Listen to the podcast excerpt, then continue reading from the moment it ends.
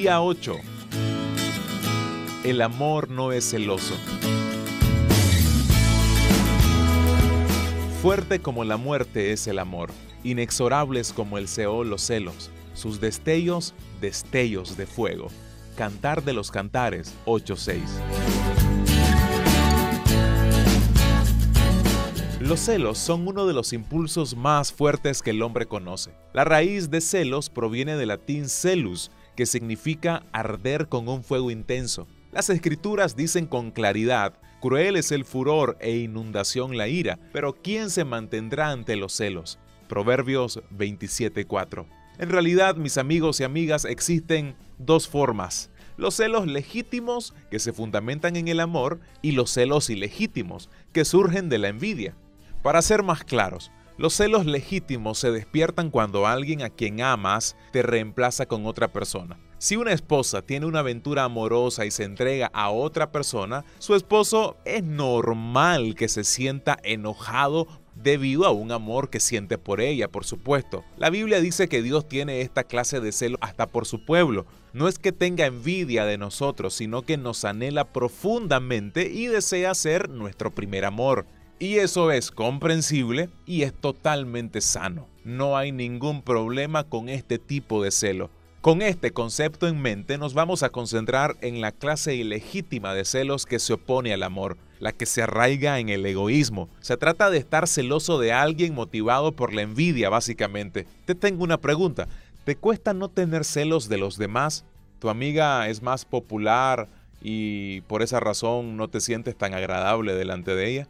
Tu compañero de trabajo obtiene el ascenso y vos no podés dormir esa noche? Quizás la persona que tú amas no ha hecho nada malo, pero su éxito te produce amargura. Y eso sí es muy peligroso. Se dice que los demás celebran el éxito de una persona siempre y cuando no sobrepase el de ellos.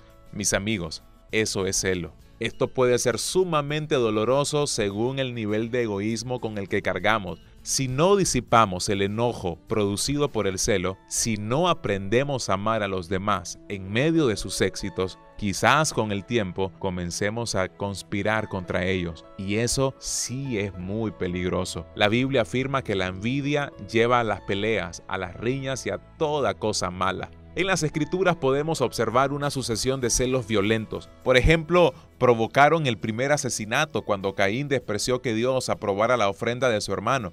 Sara despidió a su sierva Agar porque podía tener hijos y ella no. Los hermanos de José se dieron cuenta de que era el preferido de su padre, así que lo arrojaron a un pozo y lo vendieron como esclavo. Jesús mismo era más amoroso, poderoso y popular que los sumos sacerdotes, de modo que por envidia tramaron traicionarlo y crucificarlo. En general, mis estimados, los extraños no te producen celos, suelen ser las personas más cercanas a nuestro ámbito. Trabajan en tu oficina, están en tu equipo de trabajo, se mueven en tu círculo íntimo o incluso viven en tu casa. Y aún más importante, duermen en tu misma cama. Me refiero a tu esposa o tu esposo. Sí, si no tienes cuidado, los celos también pueden infectar tu matrimonio. Cuando te casaste, se te asignó la tarea de transformarte en el mayor animador de tu cónyuge y en el capitán de su club de admiradores. El éxito de tu esposa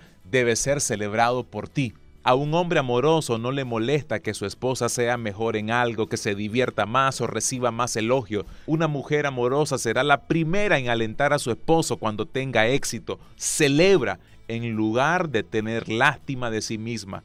Mis amigos y amigas, es hora de dejar que el amor, la humildad y la gratitud destruyan todo celo que surja en nuestro corazón. Eso aviva y solidifica una relación matrimonial. El desafío de hoy es el siguiente.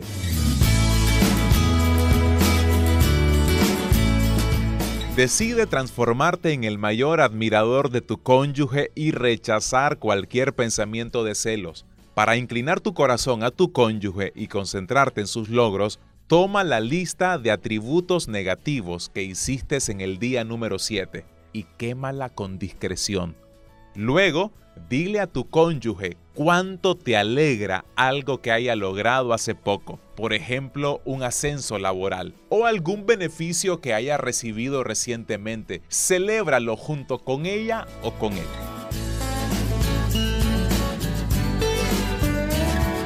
Cuando hayas completado este reto, regresa a este video y danos un like. Y te esperamos en el día número 9 del desafío del amor.